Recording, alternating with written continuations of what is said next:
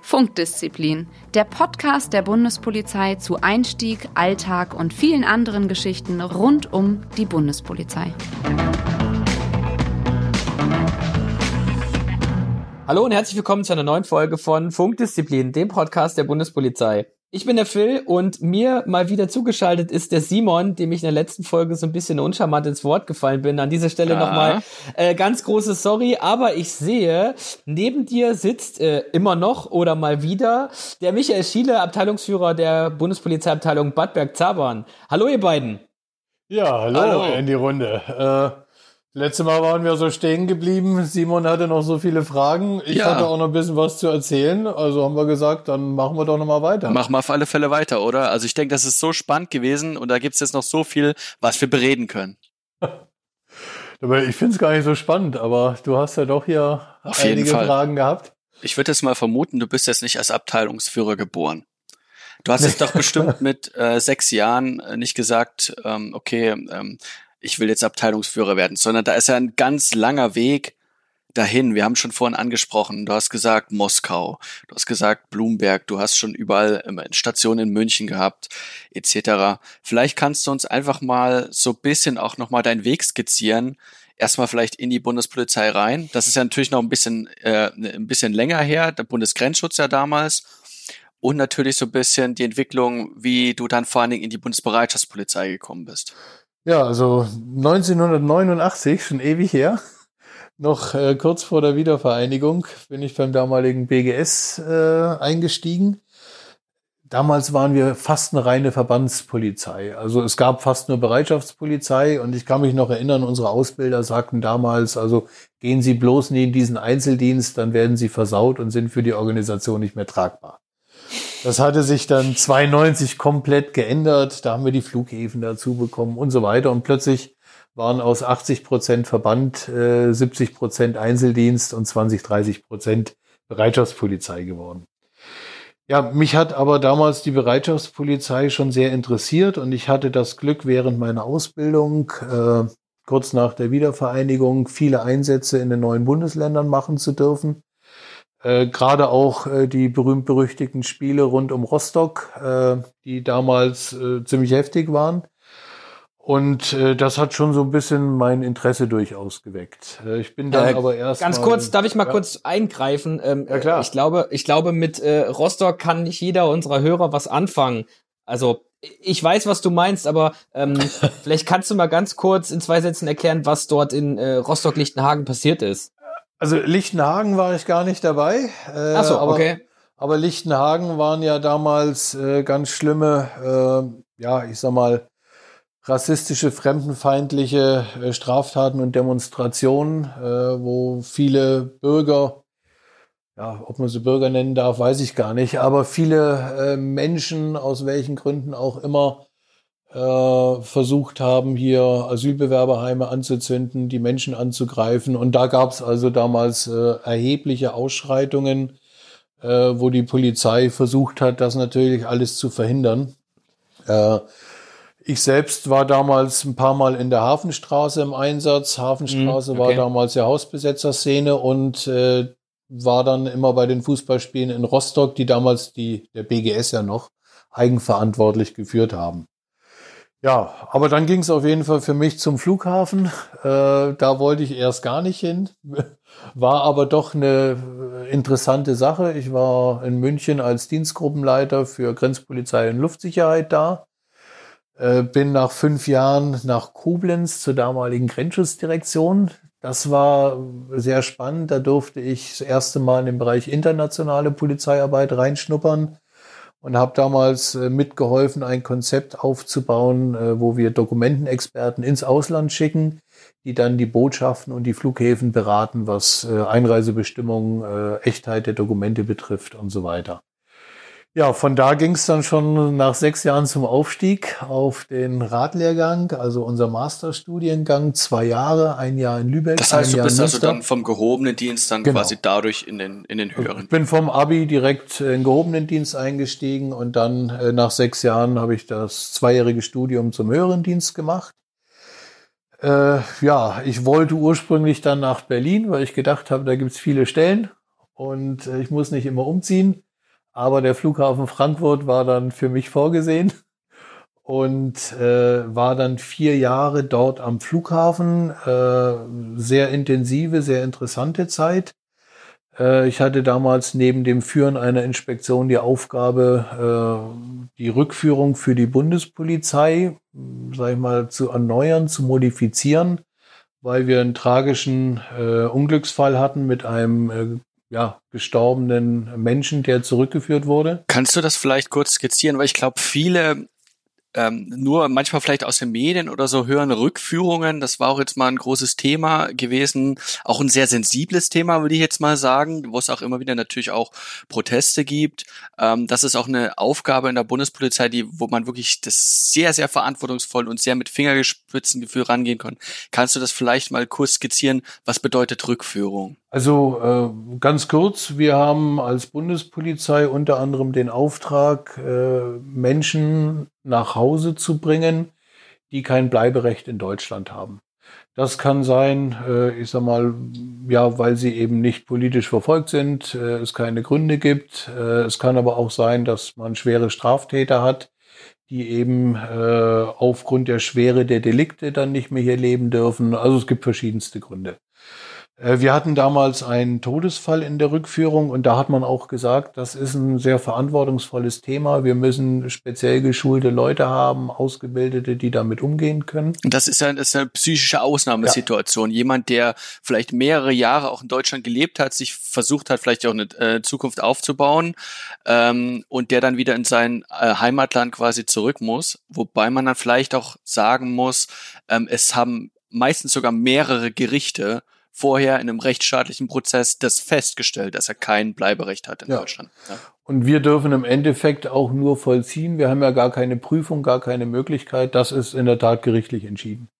So, und damals haben wir dann Auswahlverfahren entwickelt, spezielle Lehrgänge und haben auch den Leitspruch äh, damals kreiert, keine Rückführung um jeden Preis. Wo wir halt auch gesagt haben, nein, das höchste Gut, die Menschenwürde muss da gewahrt äh, bleiben. Ich habe auch damals allen Menschenrechtsorganisationen angeboten, ihr könnt jederzeit vorbeikommen, schauen, was wir hier machen, wir haben nichts zu verbergen. Also sehr interessant. Äh, nach den Anschlägen aufs World Trade Center äh, durfte ich dann eine neue Einheit am Flughafen aufbauen. Äh, die Flugsicherheitsbegleiter, die Air Marshals, äh, wo ich entsprechend äh, tätig war. Von dort trieb es mich dann nach Lübeck. Da war ich dann äh, dort tätig, äh, wo ich angefangen habe, nämlich als Ausbilder oder als Lehrer für Einsatzlehre und habe den Genau, Menschen dort habe ich dich damals das erste Mal gesehen. Du warst nämlich mein Einsatzlehre-Ausbilder.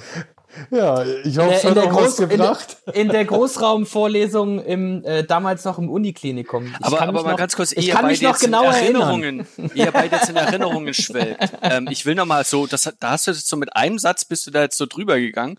Ach ja, und dann habe ich äh, da auch mitgewirkt äh, bei dem Aufbau der Air Marshals und dann ging es schon weiter. Das ist schon ein großes Ding gewesen, ne? Also ähm, nach den Anschlägen von äh, vom 11. September, da wurde ja, das ist genauso eine Zäsur gewesen, wie ich jetzt mal sagen, ähm, wo sich jeder noch dran erinnert, wie jetzt zum Beispiel vermutlich dann in zwei Jahren die Corona-Zeit, wo sich jeder zurückerinnert. Das war nochmal so in der Weltgeschichte so insgesamt eine globale Zäsur. Ja, äh, definitiv. Ich glaube, das hat auch die Welt in gewisser Weise wieder verändert. Äh, die, die Aufbauphase, ja, ich bin jetzt kurz drüber weggegangen. Ich glaube, das war die arbeitsreichste Zeit, die ich in meinem Werdegang erleben durfte. 16-Stunden-Tage äh, waren vollkommen normal. Äh, die Stunden sind auch alle irgendwann verfallen, aber die, die Aufgabe war so faszinierend, so bindend, äh, hat mich auch nicht großartig gestört. Aber es, ich, äh, ich bin jemand, äh, ja, ich, ich mag es, Sachen aufzubauen. Und wenn irgendwann, wenn das läuft und Routine wird, dann suche ich mir meistens was Neues.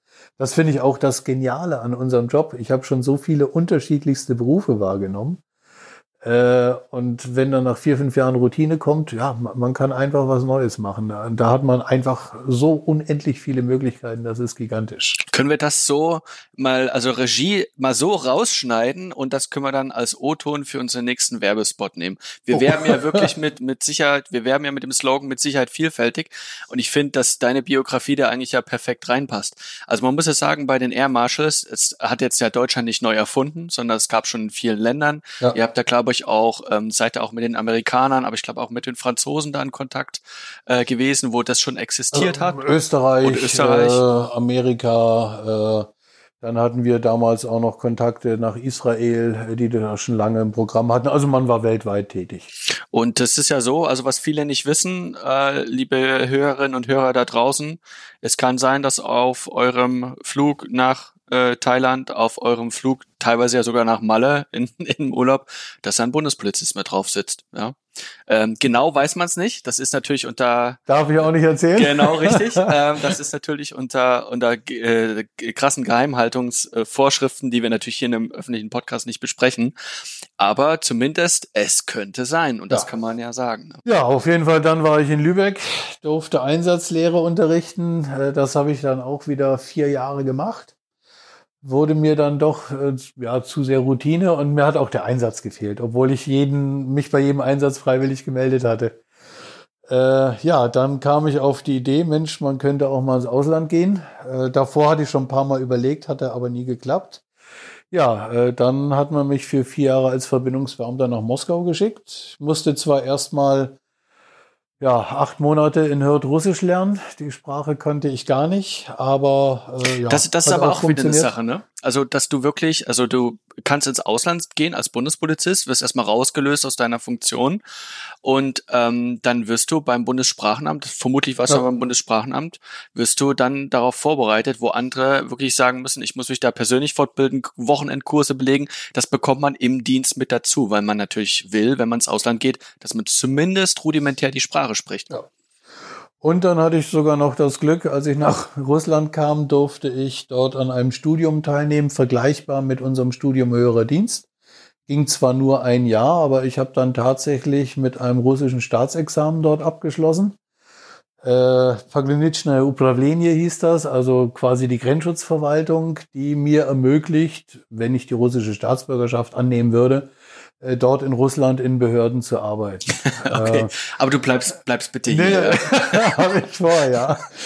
Äh, ja, und nach vier Jahren ging es dann zurück und ich hatte am Anfang gesagt, du, jetzt, jetzt geht's schon wieder, bist schon wieder schon beim nächsten. Das ja. ist ja krass, das passt ja eigentlich in drei Leben rein. Äh, erklär doch vielleicht mal kurz für unsere äh, Zuhörerinnen und Zuhörer da draußen, äh, was, was ist denn ein Verbindungsbeamter? Also als Verbindungsbeamter, äh, ja, man ist im Prinzip wie so eine Art Brückenkopf für die deutsche Polizei.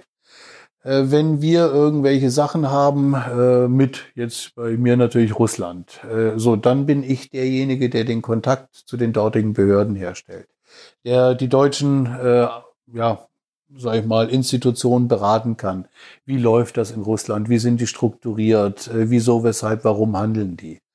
Dann habe ich darüber hinaus die Aufgabe, ja, ich nenne es mal eine strategische Analyse zu betreiben. Was läuft in dem Land? Wie entwickelt sich das? Welche Auswirkungen wird das auf die Sicherheit Deutschlands haben? Und wir haben dann auch noch immer gemeinsame Maßnahmen mit unseren russischen Partnern gemacht. Da hat man im Vorfeld abgestimmt, äh, in welchen Feldern wir zusammenarbeiten, wo es im Endeffekt um Informationsaustausch ging im Sinne von Best Practice, also voneinander lernen und äh, ja, man selbst ist an der Botschaft angesiedelt oder zumindest in Russland war ich das äh, und unterstützt da natürlich dann auch noch in der Botschaft, äh, teilweise in Sicherheitsbereichen und so weiter. Und äh, du bist ja wirklich, also du bist Diplomat, wenn man so sieht. Du hast nicht ich nur hatte, einen Diplomatenpass, du bist auch. Ja. Genau. Und ähm, das heißt ja auch, du musst dann auch dort Kontakte pflegen. Wie viele Abendessen hattest du da gehabt? Wie viele Wodka-Runden hattest du da gehabt? Mal Hand aufs Herz. Also äh, mit dem Wodka war es jetzt nicht ganz so schlimm, wie ich befürchtet habe, aber äh, in Moskau ging's, wenn man in den ländlichen Bereich kam, da gehörte es einfach dazu, da kam man auch nicht dran vorbei. Kann man sich nicht, nicht wehren. Ne? Ja. Äh, in, in Russland war das noch so, dass äh, wir zu den Partnerbehörden nicht ganz so engen Kontakt pflegen konnten, weil für die russischen Partner stellte das ein Besuch bei uns wie eine Auslandsreise dar, die von dem höchsten Chef der dortigen Grenzpolizei genehmigt werden musste. So, das heißt, wir hatten da überwiegend Kontakte auf Arbeitsebene. Das ist in manchen Ländern durchaus auch anders. Aber äh, ja, klar, das Netzwerk ist das A und O und man war schon viel unterwegs. Ich krieg's auf jeden Fall nicht an beiden Händen zusammen, wie oft ich da unterwegs war. Sehr spannende Zeit auf alle Fälle, ja, denke ich mal. Definitiv. Ich glaube, da können wir eine eigene Sendung drüber machen. Ja.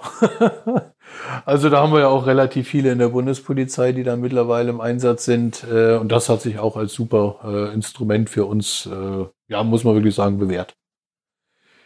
Ja, und um da weiterzukommen, den Sprung Richtung Bereitschaftspolizei, die mich schon von Anbeginn an gereizt hat, aber es hatte sich dann nie ergeben.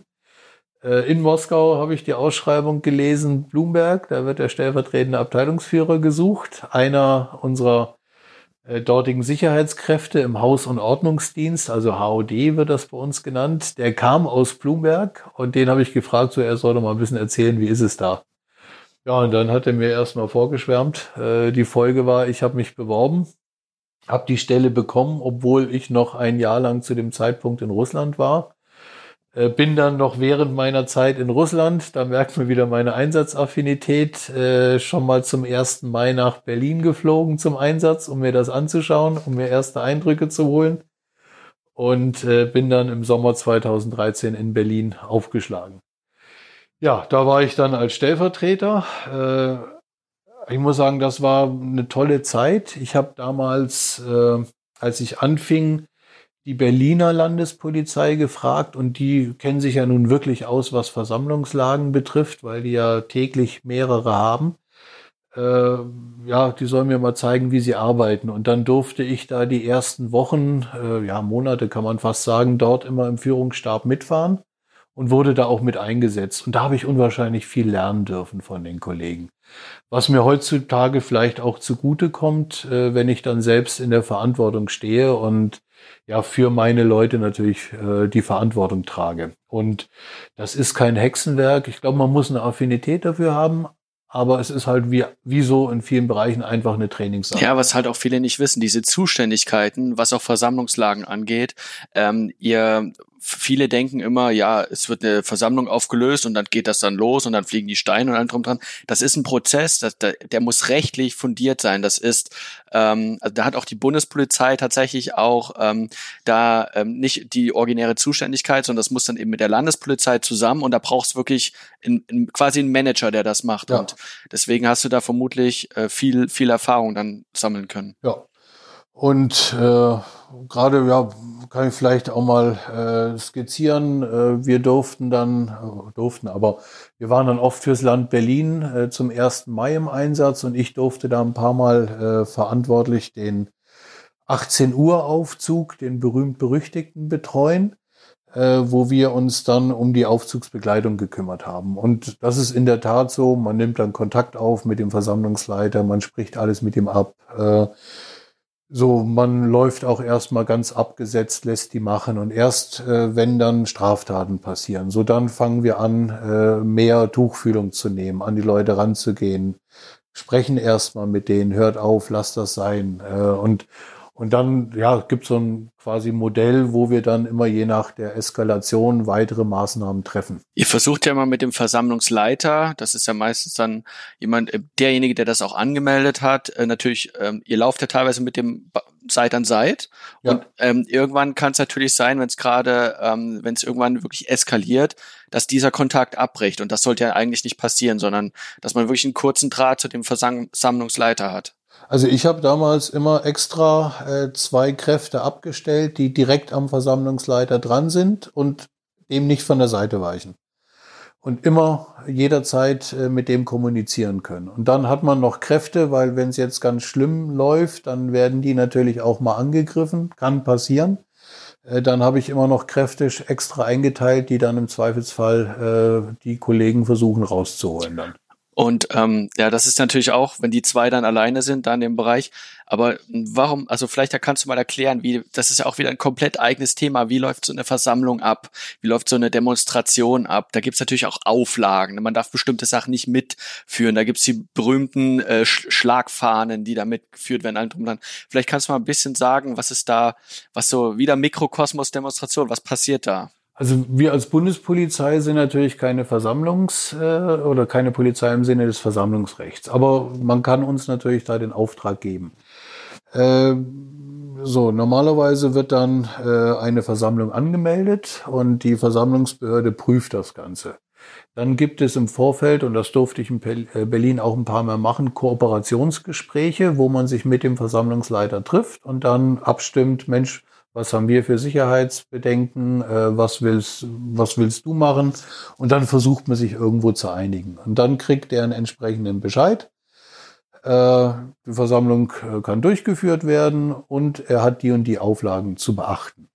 So, dann versammeln sich langsam die Leute. Äh, Im Normalfall werden wir dann im Vorfeld sogenannte selektive Kontrollen machen. Das heißt, äh, wenn wir Anhaltspunkte haben, dass jemand verbotene Gegenstände dabei hat, äh, die im Sinne des Versammlungsrechts nicht erlaubt sind oder gegen Auflagen verstoßen wird, dann treffen wir schon mal Maßnahmen.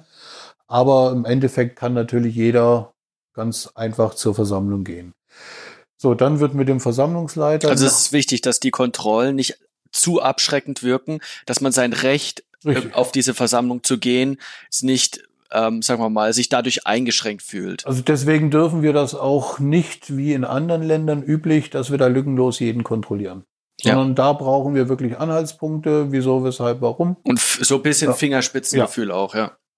So, und dann treffe ich mich dann, wenn ich äh, da in der Verantwortung bin, mit dem Versammlungsleiter. Dann sprechen wir nochmal alles durch. Und dann ist der Versammlungsleiter verpflichtet, die Auflagen nochmal zu verlesen, um seine Teilnehmer entsprechend da, äh, ich sag's mal so, einzuladen.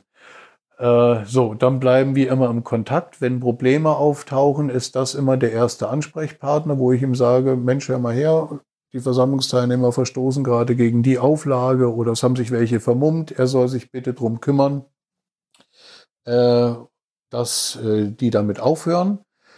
So, und wenn das irgendwann nicht mehr funktioniert, dann stimme ich normalerweise mit ihm auch ab, wie gehen wir jetzt weiter vor. Dann hat er die Möglichkeit zu sagen, ja, ich habe das nicht mehr unter Kontrolle, ich beende jetzt hier die Versammlung.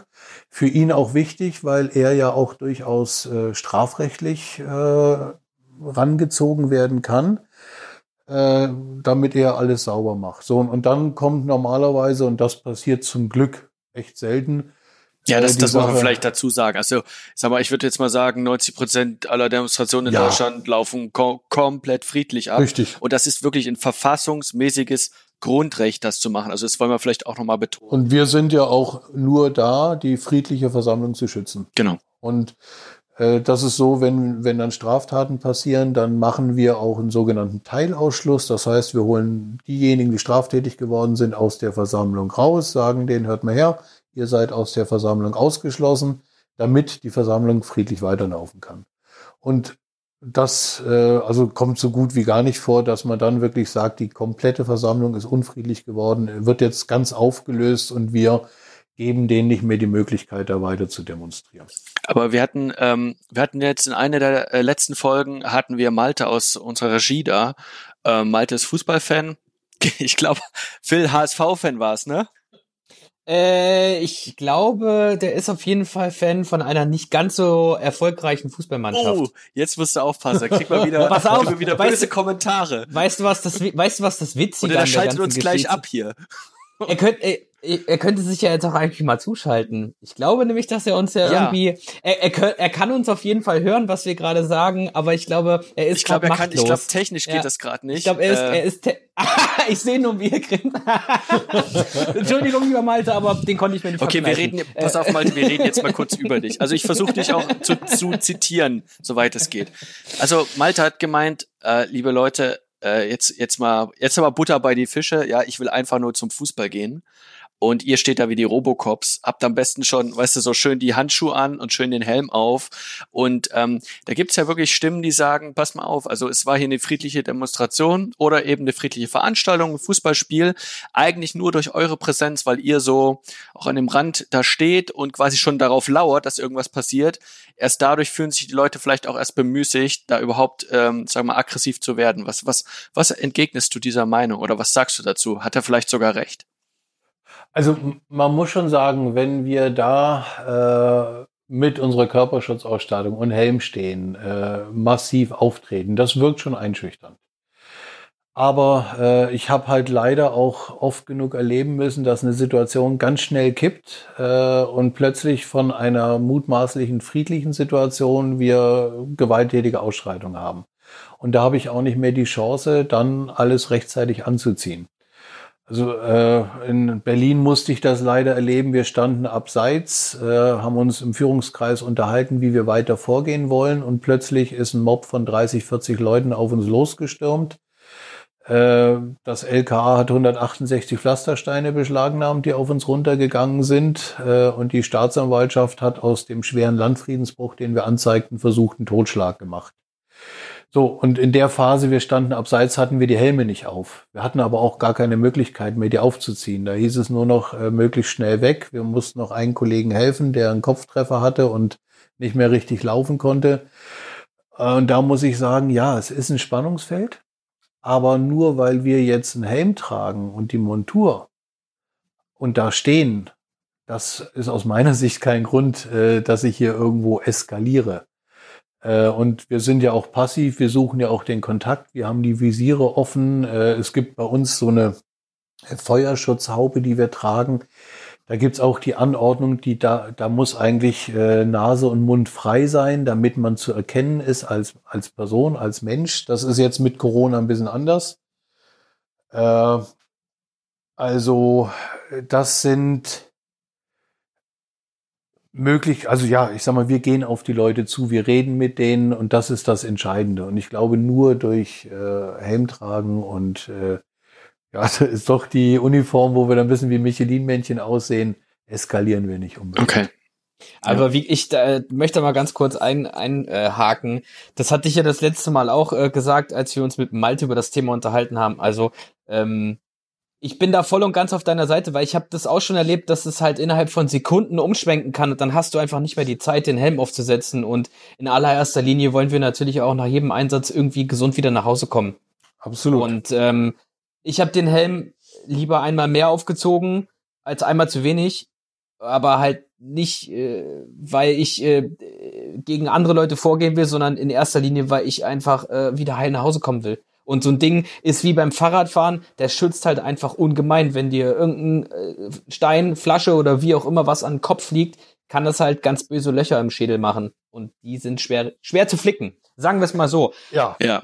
So, ihr Lieben, ich guck mal wieder auf die Uhr. Ich glaube, ich bin hier äh, bei äh, eurer illustren Runde der Zeitsheriff, wenn ich das hier mal so sehe. Schon wieder Phil, der dazwischen grätscht.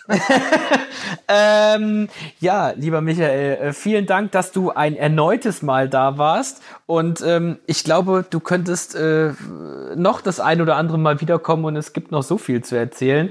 Aber wir sind mal wieder am Ende der Zeit. Ähm, aber wenn es mal wieder passt, äh, bist du natürlich herzlich gern gesehener Gast bei uns. Ähm, ja, also, was habe ich gerade gesagt? Vielen Dank, dass du da warst, richtig? Äh, ich sag's auch ja, gern noch ein zweites ja. Mal. Also, wir wünschen euch einen sicheren Morgen, Mittag oder Abend, egal wo ihr uns gerade hört. Tschüss. Ciao, macht's gut. Tschüss. Funkdisziplin, der Bundespolizei-Podcast.